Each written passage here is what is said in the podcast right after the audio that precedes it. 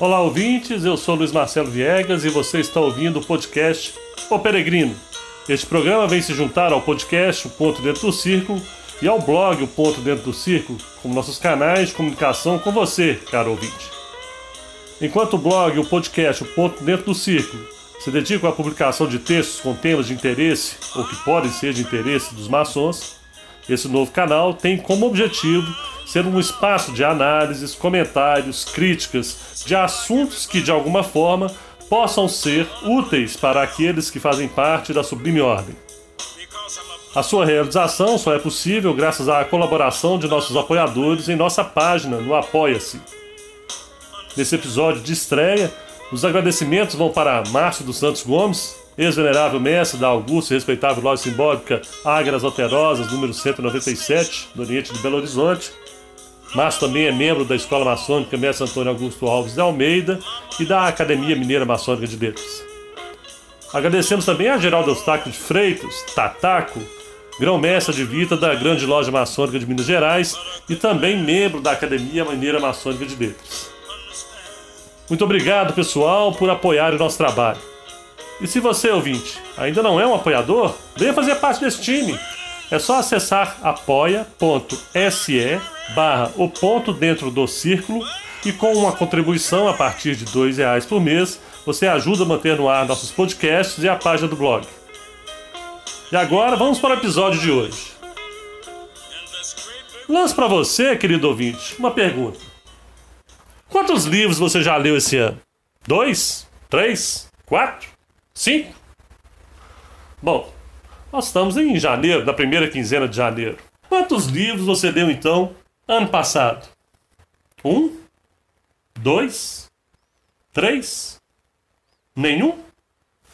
Se dedicou à leitura do ritual? Tirou o ritual da sua pasta? Bom, querido ouvinte, a leitura ela faz parte do estudo maçônico.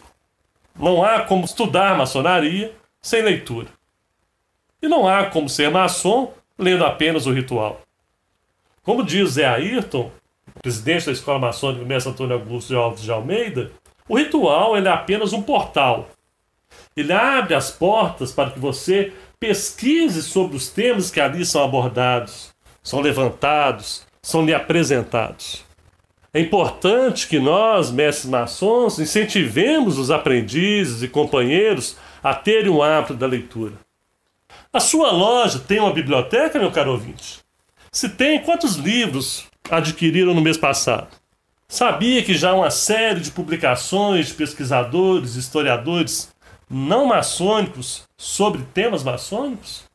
São oportunidades que nós temos de acesso à visão de não iniciados sobre a história da maçonaria, sobre como a maçonaria se portou, ou melhor, como maçons se portaram em momentos importantes da história da humanidade. Não há como fazer maçonaria sem livros. Se você, caro ouvinte, não tem na sua loja uma biblioteca, tome iniciativa de formar uma. Chame os irmãos, faça uma vaquinha todo mês, compre dois, três exemplares por mês, ou um, que seja por todo mês. Ao final do ano, você já terá 12 livros para sua biblioteca que possam contribuir aos estudos.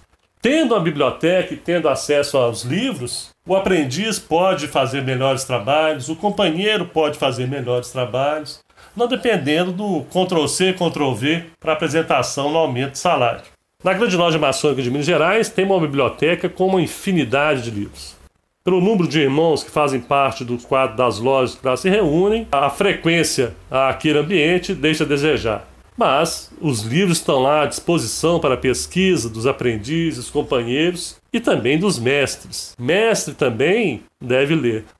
Afinal de contas, plenitude maçônica o mestre alcança quando ele compartilha os seus conhecimentos. Se ele não estuda, se ele não lê, pouco conhecimento ele terá para ser compartilhado. É essencial, então, a dedicação que nós, maçons, devemos ter à leitura à pesquisa de diversos temas. Não fiquemos restritos aos autores maçônicos de alguns anos passados. Nada contra eles. Acredito que eles têm a sua importância na história da maçonaria brasileira. Mas devemos nós procurarmos outras fontes de pesquisa, outras fontes de leitura. Como eu disse no início desse podcast, Há inúmeros livros disponíveis, além de trabalhos universitários feitos por pesquisadores, historiadores, sociólogos, etc. Se você, querido ouvinte, ainda não tem o hábito da leitura, comece agora. Ano novo, novos hábitos. Leia um livro, mude sua vida. Um abraço, queridos ouvintes, e até o próximo.